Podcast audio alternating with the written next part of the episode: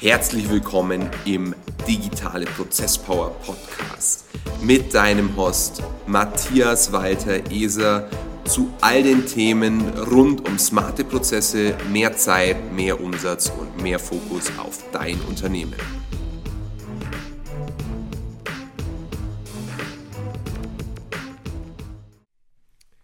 Hi und herzlich willkommen zur inzwischen 14. Folge des Digitale Prozesspower Podcasts. Mein Name ist Matthias und ich freue mich unglaublich, dass du hier und heute wieder mit dabei bist zu dieser neuen Folge, in welcher wir uns dem Thema EPAs widmen wollen. Und zwar ganz konkret, warum EPAs der Schlüssel zum echten Millionenumsatz sind. Und ich bin heute nicht alleine, denn der liebe Alexander ist wieder mit dabei. Und wir werden das Ganze so heute handhaben, dass mir der Alexander Fragen stellt und ich werde versuchen, nach bestem Wissen und Gewissen auf diese Fragen zu antworten. Und zwar hinsichtlich des Themas EPAs. Was das sind, wird sich noch rausstellen.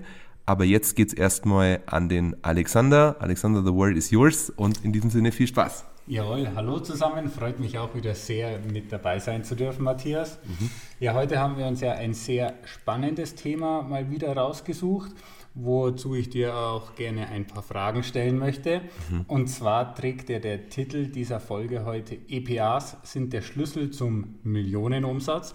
Bevor wir dort jetzt aber tiefer in die Materie reingehen, wäre es erstmal interessant herauszufinden, was sind denn EPAs überhaupt? Hm, also wir sind ja auch ganz ehrlich in unserem Marketing. So ein Akronym im, im, Titel funktioniert immer ganz wunderbar, denn die Menschen werden dann neugierig. EPAs sind nichts Spannendes, sondern sind einkommensproduzierende Aktivitäten. Alles, was im Endeffekt Geld bringt, sind EPAs und zwar direkt zurechenbar Geld bringt. Und ich versuche da jetzt nicht irgendwie zu sagen, hey, der unterschriebene Vertrag ist auch geldbringend, klar, sondern ich möchte damit voll und ganz auf die Themen Sales und Marketing abzielen. Mhm. Mhm. Es geht ja da ganz konkret auch um die Tätigkeiten, um die Aktivitäten, die mhm. man als Unternehmer äh, tätigen muss. Mhm. Wir merken ja immer wieder, dass ähm, ja, viele Unternehmer sich vor gewissen Aktivitäten drücken, mhm. gerade mhm. wenn es um den Bereich Vertrieb und Marketing geht. Ja, ähm, ja weil es für viele einfach ein unangenehmes Thema ist. Mhm. Ähm, was wären denn deiner Meinung nach, oder vielleicht gibst du uns mal drei ganz konkrete Beispiele, was EPAs oder welche, ja, sag mal, was einkommensproduzierende Aktivitäten sind. Mhm. Okay. Ähm, vielleicht grundsätzlich noch aufzugreifen, was du davor gesagt hast. Wir haben es in den letzten Folgen schon immer wieder aufgegriffen dass die Menschen Angst haben vor Vertrieb und auch Geschäftsführer und Geschäftsführerinnen sind einfach nur Menschen, das muss man vielleicht an der Stelle nochmal sagen, mhm. ist ganz normal. Denn Vertrieb hat sehr viel mit Resilienz und ganz konkret mit Resilienz gegenüber Ablehnung zu tun. Es muss dir einfach scheißegal sein, wenn dich Menschen nicht mögen, mhm. weil du nicht auf der Suche nach Freunden bist, sondern du versuchst Business zu machen. Und sehr viele Menschen nehmen sich aber die vertriebliche Aktivität viel zu sehr zu Herzen, also aus persönlicher Perspektive, und trauen sich deswegen nicht die notwendigen Schritte zu gehen. Jetzt aber auf die Kernfrage, was sind denn konkret EPAs? Ganz pragmatisch Cold Calling, äh, aktives Marketing oder zum Beispiel Prospecting auf entsprechenden Events.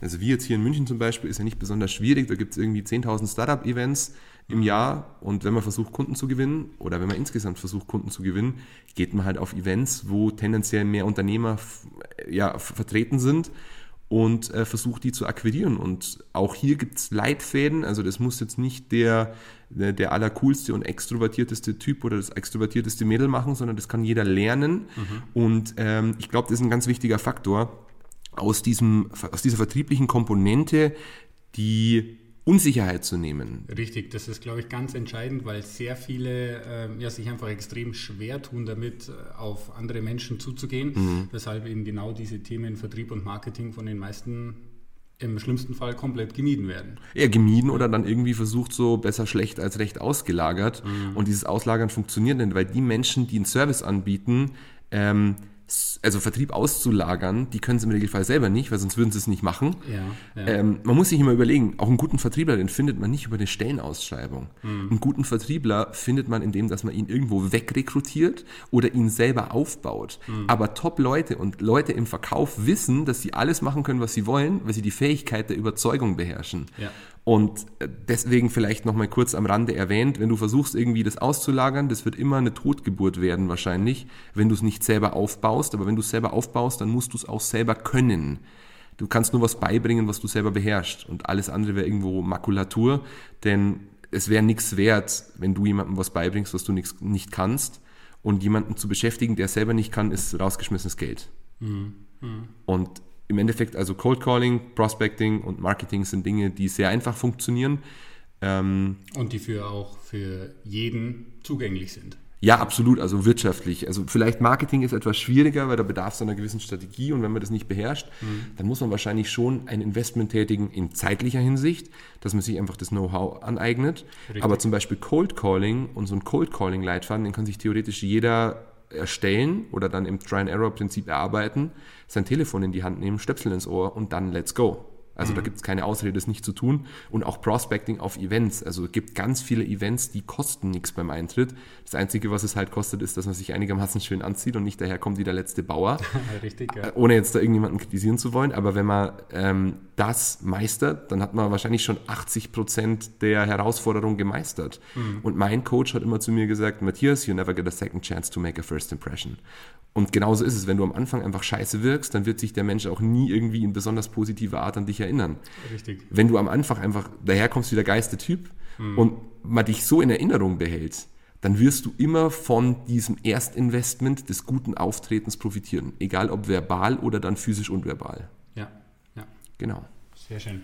Gut, dann äh, kommen wir doch gerne auch gleich zur nächsten Frage und zwar ganz konkret, welche Arten von Arbeiten gibt es denn in einem Unternehmen? Ja? Also wir, ich kann jetzt aus unserer eigenen Erfahrung sprechen, man, man bekommt immer wieder mit, dass Unternehmen einfach extrem unstrukturiert sind und ähm, dementsprechend natürlich auch deren Geschäftsführer. Das heißt, alle Arbeitsbereiche werden irgendwo miteinander verwurstelt, mhm. vermischt. Ja? Mhm. Ähm, und warum ist es denn so wichtig und so essentiell, genau diese einzelnen Bereiche bzw. Arbeiten aufzuteilen? Äh, ganz einfach. Ich glaube, wenn jeder morgens in den Spiegel blickt, dann hat er ein vielleicht klares oder eher verzerrtes Bild über sich selber. Und jeder sollte, insbesondere Selbstständige oder Unternehmer, sollten wissen, worin sind sie gut. Mhm. Und die meisten Menschen sind vielleicht in ein, zwei, drei Bereichen richtig gut und in allen anderen Bereichen einfach nicht gut. Und man muss wissen, wo man gut ist. Und wenn man anfängt, alles selber zu machen, dann kümmert man sich auch um Bereiche, in denen man nicht gut ist. Richtig. Bei mir ist es zum Beispiel alles, was irgendwie äh, besonders administrativ stattfindet. Also du bist ja der also das positivste Beispiel, das mir jetzt einfällt für gute Organisation, gute Selbstorganisation, gutes Management, du hast immer To-Do-Listen, du hast für alles Zettel mhm, und, ja. und, und für alles auch irgendwelche Checklisten und, und Leitfäden. Und bei mir funktioniert halt sehr viel aus meiner Intuition heraus. Mhm. Deswegen bist du auch operativ der Geschäftsführer und ich bin im Endeffekt nur der Unternehmer, der versucht, meinen Input von außen hinzuzugeben mhm. und du mhm. bist verantwortlich für die Umsetzung. Und ähm, ich glaube, das muss man nochmal klar differenzieren, ist also in, in, administrative Tätigkeiten und in kreative Tätigkeiten. Denn administrativ ist eine Fähigkeit, die kann man lernen, aber das ist auch an gewisse Persönlichkeitszüge geknüpft. Mhm. Ähm, Kreativität kann man wahrscheinlich auch lernen, aber ich glaube, das hat eher was mit Talent zu tun oder mit, mit, mit einer gewissen Konstellation der Persönlichkeit, Richtig, ja. dass man sich diesem kreativen Prozess hingeben kann. Und mit dir im Unternehmen habe ich im Endeffekt den größten Shot gelandet überhaupt, weil ich selber konnte viele Dinge nicht. Mhm. Und deswegen sind auch früher viele Dinge, ehrlich gesagt, schief gelaufen, falsch gelaufen, weil sich niemand so drum gekümmert hat, wie er sich hätte kümmern müssen ich war immer extrem gut darin zu verkaufen, ich war mhm. immer extrem gut darin zu netzwerken und wir werden wahrscheinlich auch nie irgendwie am Hungertuch sterben, ja. wenn es darauf ankommt, weil wir wissen, wie wir Umsatz machen. Ja. Aber wenn unsere Projekte nicht stattfinden können, weil ich einfach ein zu schlechter Projektadministrator bin, mhm. und es würde zwangsläufig passieren, wenn du nicht da wärst, ja dann würde unser Unternehmen so nicht funktionieren. Und das gilt für die allermeisten Unternehmen. Und in der letzten Folge habe ich darüber gesprochen, was bedeutet es, Geschäftsführer zu sein. Mhm. Man muss Geschäfte führen. Für alles andere findet man jemanden, der das wahrscheinlich besser machen kann. Buchhaltung muss kein Geschäftsführer machen. Buchhaltung kann eine Buchhalterin machen, vielleicht Richtig. sogar eine weibliche, und ich bin da sehr überzeugt vom weiblichen Geschlecht, mhm. weil die viel akribischer arbeiten als Männer. Wir sind zum Teil viel zu ego-getrieben und wollen dann schnell, schnell, immer mehr, immer weiter, immer höher. Und Richtig, Frauen sind ja. viel disziplinierter und viel akribischer in der Umsetzung. Mhm. Deswegen sind die besten Manager, glaube ich, auch Frauen, weil sie weniger ego-getrieben sind. Mhm. Mit Sicherheit, das, kommt, das ist bestimmt auch ein entscheidender Faktor dafür. Ja. Es gibt ja. auch interessante Statistiken aus der Venture Capital Landschaft, aus der ich ja ursprünglich mal komme. Man sieht, dass weibliche Gründerinnen, also weibliche Gründer sozusagen, viel erfolgreicher sind, rein statistisch betrachtet, als Männer, mhm. weil sich Männer viel zu häufig verzetteln. Mhm. Frauen sind viel weiser in der, in der Entscheidungsfindung. Mhm. Und deswegen würde ich wahrscheinlich auch so Themen wie Finance immer eher an Frauen auslagern als an Männer, weil ich weiß, es sind besser, besser Hinten. Ja. Weil Männer sind sehr häufig Testosteron getrieben und je ambitionierter die beruflichen Ziele sind, desto mehr hormonell fundiert sind vielleicht die Entscheidungen. Richtig, ja. Und Frauen sind erfahrungsgemäß viel ego-befreiter und wollen, dass die Sache gut ist. Mhm. Die müssen sich nicht ständig durchsetzen und müssen sich nicht auch wie, die Kle wie so Alpha-Männchen im wahrsten Sinne des Wortes verhalten, Richtig, ja. sondern sie treffen einfach gute Entscheidungen. Und vielleicht jetzt nur ein, ein kleiner Tipp am Rande. Für solche Themen würde ich immer eher Frauen beschäftigen. Ähm, Genau, aber jetzt nochmal die Frage, welche Tätigkeiten gibt es? Man könnte halt grundsätzlich differenzieren Verwaltung, Management und Unternehmertum. Du bist das Beispiel für Manager, ich bin das Beispiel für Unternehmer mhm. und die klassischen Mitarbeiter sind eben das Beispiel für Verwaltung. Mhm. Aber damit Verwaltung gut funktionieren und stattfinden kann, bedarf es wieder guter Strukturen. Mhm. Verwaltung funktioniert nur dann, wenn klar ist, was zu tun ist. Richtig. Dir bringt kein verwaltendes Personal irgendetwas, wenn du selber ein Chaos hast, weil Personal ist ähnlich wie Geld, ist nämlich eine Ressource mhm. und Ressourcen multiplizieren die ohnehin existenten Umstände. Mhm. Das heißt, mit mehr Mitarbeitern hast du nur mehr Chaos und mit mehr Geld hast du nur mehr Probleme, als du vielleicht davor schon hattest. Äh, richtig, genau. Ich meine, es treten ja immer mehr Fragen auf, je mehr Mitarbeiter du einstellst und äh, je unklarer dein Prozess ist, desto stärker ist natürlich die Vorarbeit, die Mitarbeiter in diese einzelnen in Anführungszeichen Prozesse einzuführen ja, oder ja. einzuschulen. Ja. Und äh, ja, wie du sagst, da ist einfach eine, eine wesentliche Struktur sehr maßgebend. Ja, komplett. Also Strukturen sind auch etwas, die du mir in wesentlichem Maße fürs eigene Unternehmen beigebracht hast. Ich bin, glaube ich, gut darin, das extern zu erkennen, mhm. aber intern erkenne ich das nicht. Das ist eine massive Betriebsblindheit, die da vorherrscht. Mhm. Und ähm, für die allermeisten Unternehmen da draußen, rein statistisch, sind Strukturen überlebensnotwendig, weil sie weniger als eine Million Umsatz machen. Absolut. Damit sie aber volkswirtschaftliche Relevanz, also wirkliche Relevanz erlangen, wäre es schön, wenn sie einen siebenstelligen Umsatz machen, weil dann kann man Mitarbeiter beschäftigen und dann wird das Ganze eine schöne Organisation, wo man auch weniger Risiko hat. Mhm. Die meisten denken ja immer, mit mehr Mitarbeitern geht mehr Risiko einher, aber genau das Gegenteil ist der Fall. Die Selbstständigen sitzen draußen in ihrem Kämmerchen und hackeln sich da irgendwie ein ab und denken, ja, mega geil, weil ich muss für niemanden was bezahlen und alles, was ich verdiene, ist meins. Mhm. Nur was passiert, wenn du selber nichts mehr verdienen kannst? Ja. Was passiert, wenn du morgen einen Autounfall hast? Ja, ja. Ja, richtig. Sorry für die harten Worte, aber du bist der Marsch. Klar, es hängt alles von dieser einzelnen Person ab. Ja, alles. Und, und, auch wenn was nicht funktioniert, wenn du krank bist, du verdienst nichts. Mhm. Wenn du einen Unfall hast, du verdienst nichts. Wenn du aber eine Maschine hast, und eine Maschine ist ja im Endeffekt nur ein Gebilde aus ineinandergreifenden Abläufen, die zu einem gewissen Ergebnis führen, mhm. dann ist viel leichter zu arbeiten. Weil du auch weißt, du kannst dich auf Leute verlassen. Richtig am Anfang meiner Selbstständigkeit im wahrsten Sinne des Wortes wusste ich, ich kann mich auf eine Person verlassen, nämlich auf mich selber. Mhm. Und mhm. im Nachgang betrachtet muss ich herausfinden, ich konnte mich nicht auf mich verlassen, weil ich viel zu schlecht in vielen Bereichen war. Mhm. Wenn wir jetzt was haben, wir delegieren einfach. Wenn ich eine Frage zum Thema Steuern habe, dann frage ich einen Experten für Steuern. Richtig. Wenn ich eine Frage zum Recht habe, dann frage ich einen Rechtsberater. Ja. Wenn ich eine Frage über interne Prozesse habe, frage ich dich. Und all diese Themen. Also man muss wissen, was kann man nicht. Und ich glaube, je mehr man weiß, ohne jetzt arrogant wirken zu wollen, desto mehr weiß man, dass man eigentlich nichts weiß. Mhm. Weil man sich immer wieder ins Gedächtnis ruft, hey, es gibt jemanden, der in so vielen Bereichen so viel besser ist wie ich selber. Genau, richtig. Dass, dass der Blick in den Spiegel zu sehr viel Demut führt. Und wenn man auf sein Team blickt und weiß, hey, es sind echte Experten am jeweiligen Sitz, am jeweiligen Platz, mhm. dann geht man durch und versucht nur noch die Experten in ihrem Bereich zu stützen, aufzubauen und selber einfach die Fresse zu halten. Ganz genau richtig. Ganz nach dem Motto: Stärken, stärken und Schwächen delegieren. Genau, genau, perfekt. Du bringst es auf den Punkt. Ich hätte nicht besser sagen können, genauso ist es. Sehr schön. Super. Haben wir sonst noch irgendwas auf dem Zettel hier? Ja, absolut. Und zwar auch eine sehr, äh, ja, sehr spannende Frage.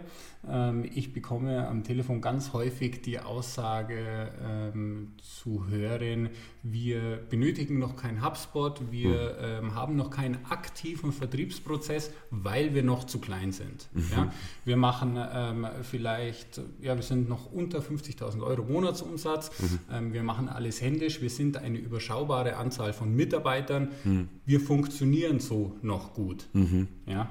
Ähm, was wäre denn deine, deine Antwort darauf, beziehungsweise wie sollte man sich in, äh, in dieser Situation, gehen wir mal davon aus, man äh, macht noch weniger als eine Million Euro Jahresumsatz, hm. wie sollte man sich seine Prioritäten richtig setzen?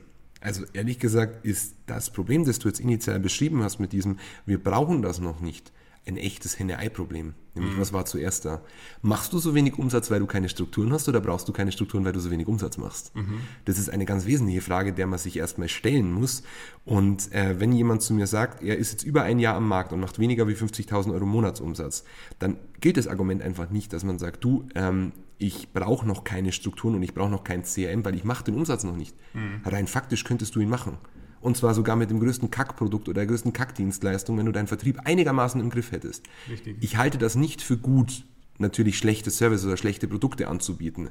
Aber rein numerisch betrachtet ist es Käse zu sagen, ich brauche das nicht, weil wenn du es nicht brauchen würdest, dann hättest du es bereits. Mhm. Es ist keine Entscheidung, ob du es brauchst oder ob du es nicht brauchst. Die Frage heißt immer, ja, du brauchst es, die Frage ist nur wann. Und, und warum hast du es noch nicht? Genau, also und ich wollte gerade nur ergänzen, und die beste Antwort darauf war vorgestern. Mhm, richtig. Du hättest eigentlich vorgestern damit beginnen müssen, deine Strukturen zu etablieren, weil deine Probleme werden sich maximieren. Mhm. Wenn du dich einmal in diese schlechte Muster eingearbeitet hast, genau so das ist, ist wie beim Sport. Ich ja. bin zum Beispiel passionierter Tontaubenschütze. Ich schieße gerne.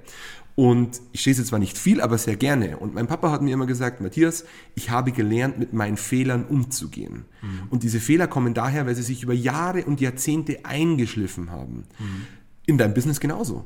Wenn du Dinge immer und immer und immer wieder gleich machst, dann schleifen sich in deinem Kopf kognitive Muster ein, die dazu führen, dass du schlechte Ergebnisse produzierst. Wenn du der Meinung bist, du machst das jetzt noch drei Monate, sechs Monate, neun Monate so, woher soll es besser werden? Richtig. Es wird nie besser, es wird immer schlechter. Ganz genau, man fährt sich ja nur auf diese selbe Spur noch mehr ein. So ist es. Ja. Das ist wie wenn du im Schlamm steckst mit deinem Auto und denkst, mehr Gas geben hilft dir raus. Richtig, ja genau, das trifft auch nochmal noch mal sehr schön auf den Punkt. Richtig. Ähm, gut, was wären also deiner Meinung nach die Bereiche, worauf man in diesem konkreten Fall dann ganz konkret äh, ja, seine Prioritäten bzw. seinen Fokus legen sollte? Ja, wie immer, 90% Marketing und Sales. Ja. Denn nur wenn du schaffst, deinen dein, dein Sales-Prozess so gut zu halten, kannst du dich dem Thema exponentiellem Wachstum hingeben. Mhm. Mit mehr Geld kannst du mehr Dinge anstellen. Du kannst mehr Marketing machen, du kannst mehr Mitarbeiter einstellen und diese Wachstumskurve ist nicht mehr linear, vielleicht auch nie niedriglinear, sondern sie wird am Anfang anstrengender sein, weil du dich ja vielleicht auch erstmal in die Negativität auf, einer, auf einem Chart sozusagen bewegen musst. Mhm. Danach geht es aber umso steiler hoch, dann nämlich exponentiell, weil aus 2,4, aus 4,8, aus 8,16, aus 16,32, aus 32,64 und so weiter wird. Und sonst würdest du immer nur 1,1, 2,2, 3,3 wachsen und das mhm. ist ziemlich langweilig und langwierig.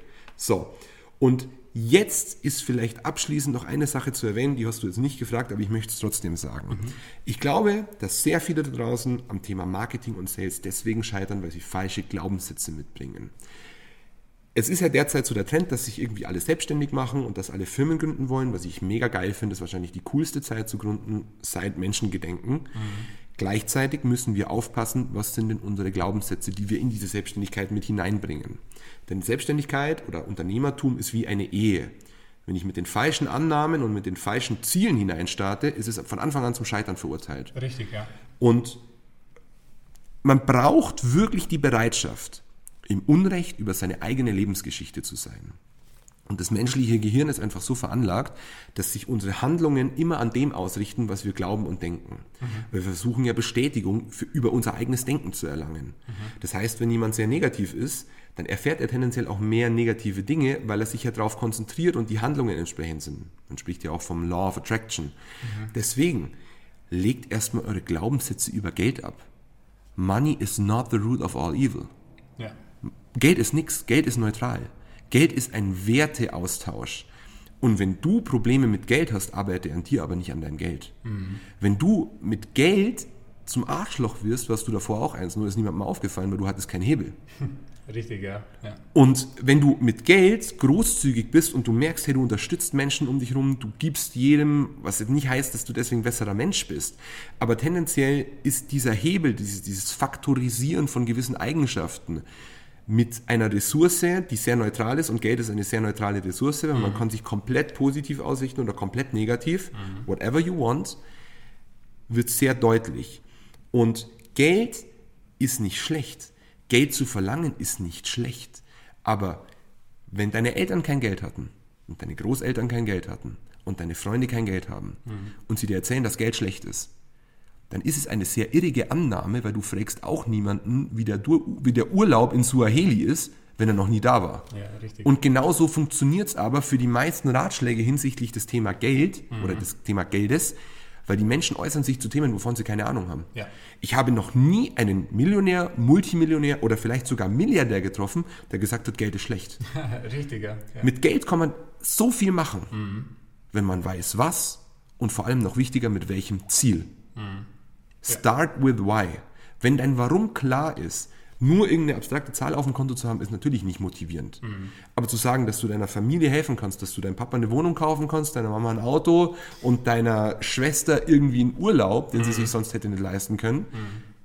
es ist egal, was es ist. Es muss dich motivieren. Richtig, ganz genau. Ich möchte jetzt auch gerade nochmal auf den Punkt, ein, äh, den Punkt einhängen, wo du gerade gesagt hast, äh, ja, für viele ist es vielleicht im ersten Moment nur eine gewisse Summe auf dem Konto. Mhm. Ja, an, äh, an, sei es an Umsatz oder als Kontostand. Ja. Ähm, das mag für viele die erste oder im ersten Schritt die Motivation sein. Mhm. Allerdings ist das keine wirklich ähm, ja, weiterführende Motivation meiner Meinung nach. Ja. Mhm. Sobald die ersten Rückschläge kommen, findet man, find, oder bin ich der Meinung, findet man schneller einen Ausweg, Ausweg wieder dazu, äh, zu dem Punkt zu fassen, ja, es ist eigentlich gar nicht, doch gar nicht das Ziel, was mhm. ich haben wollte. Ja? Mhm. Wenn man sich jetzt das Ziel setzt oder als ähm, ja, das Ziel zur Motivation setzt, äh, seine, seine Familie besser behandeln oder seine Familie mehr bieten zu können, beispielsweise, ja, mhm. dann ist es natürlich ein ganz anderer, ein ganz anderer Hebel, mhm. der, der natürlich auch auf die Psyche ganz anders wirkt, als wenn es jetzt rein faktisch nur um den Kontostand geht.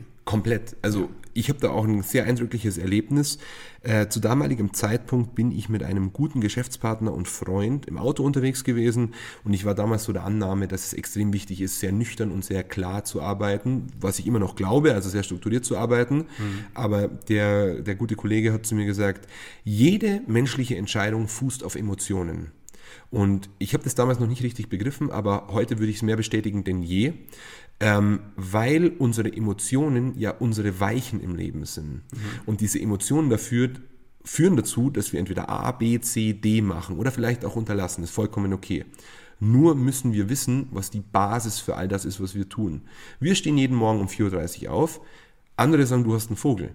Ich sage nicht, du hast, wir haben keinen Vogel, sondern du hast einfach kein Warum in deinem Leben. Mhm. Wenn du bis um 8 pennst am Wochenende oder bis um 9 oder bis um 10 und hoffst eigentlich, dass du einfach nur chillen kannst, dann ist es vielleicht aus einer gewissen Rehabil rehabilitativen Sicht sinnvoll, aber es ist doch nicht irgendwie fulfilling.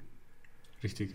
Also vor allem wir jetzt bei uns, also wir sind jetzt beide sehr ambitionierte Bergsportler und was ist geiler, als an einem Samstag um 4 Uhr morgens aufzustehen und den Sonnenaufgang auf dem Gipfel zu erleben? Mhm. Das ist ein Warum. Ein Warum ist es aber nicht, sich irgendwie am Abend davor die Birne wegzusaufen, sorry, wenn wir zu abdriften, aber das hat was mit Warum zu tun. Mhm. mhm.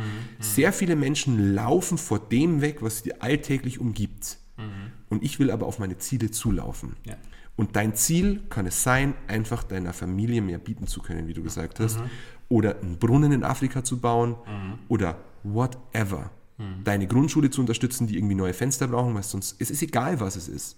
Aber denk ordentlich darüber nach, warum du diesen ganzen Scheiß, sorry für die Wortwahl, machst, weil 90% der Zeit wirst du dich nicht fühlen wie Gott, mhm. sondern du wirst dich viel, fühlen wie, ein zusammenge wie eine zusammengetretene Ameise, ja. die von allen möglichen Lastsituationen erdrückt wird Und genau in diesen Situationen beweist sich, ob du die richtige Motivation hast. Und wenn du das für dich nicht definiert hast, würde ich dir empfehlen, das nicht zu tun. Setz dich erstmal auf deinen Arsch, schreib nieder, was deine Ziele im Leben sind. Richtig, ja. Und nur dann wird dein Unternehmen erfolgreich. Ja. Weil dein Unternehmen wird nicht erfolgreich, weil du irgendwie den Magic-Trick anwendest, mhm. sondern weil du Dinge tust, die am laufenden Band unangenehm sind. Mhm. Und es gab bei uns Wochen und Monate, wo wir jeden Tag ins Büro gegangen sind und gemerkt haben, wir haben eigentlich heute nur Scheiße auf dem Zettel. Ja. Es ist nichts Geiles dabei. Ja. Ja. Du musst dich mit Kunden streiten, weil du vielleicht Dinge nicht gut gemacht hast. Du musst dich mit irgendwelchen, mit, mit dem Finanzamt streiten. ähm, es sind alles so Dinge, die immer und immer wieder vorkommen. Aber wenn dein Warum klar ist, dann wird es auch sehr einfach durchzuhalten. Richtig. Und ich glaube, bevor wir jetzt zu ausführen werden, die Episode war echt geil.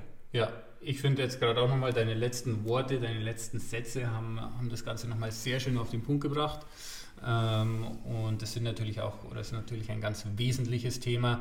Ähm, ja, was die Motivation angeht. Absolut klar. Und, und wir haben ja immer gesagt, unsere Tätigkeit besteht zu 50 Prozent aus technischer Natur ja. und zu 50 Prozent aus biologischer Natur. Ja. Nur die beste Technik bringt dir nichts, wenn in deinem Kopf einfach nur Grütze ist. Ganz genau so ist es. Kümmere dich erst um deinen Kopf und dann kümmere dich um alles andere. Ja. Und wenn es dir nicht gut geht, dann kümmere dich erstmal um dich und nicht um alle anderen Dinge. Mhm. Mhm. Und in diesem Sinne, herzlichen Dank für die Aufmerksamkeit. Alex, danke für diese geile Fragerunde. Ich hat echt Spaß gemacht. Ich danke dir für deine ausführlichen Antworten war, wie du sagst, sehr geil heute und ich freue mich auf alle weiteren Folgen mit dir. Ich mich auch. Alles Gute und jetzt eine Frage an dich. Bist du dir deiner Ziele und deinem Warum bewusst? Und wenn nicht, dann buch dir mein Beratungsgespräch bei uns www.esa-consult.de. Wir helfen dir nicht nur in technischer Hinsicht, sondern vor allem auch in Mindset-Hinsicht zum Thema Marketing und Vertrieb. Und wenn du wirklich begriffen hast, worum es geht, dann ist es auch nicht mehr schwer. In diesem Sinne, alles Gute, ciao.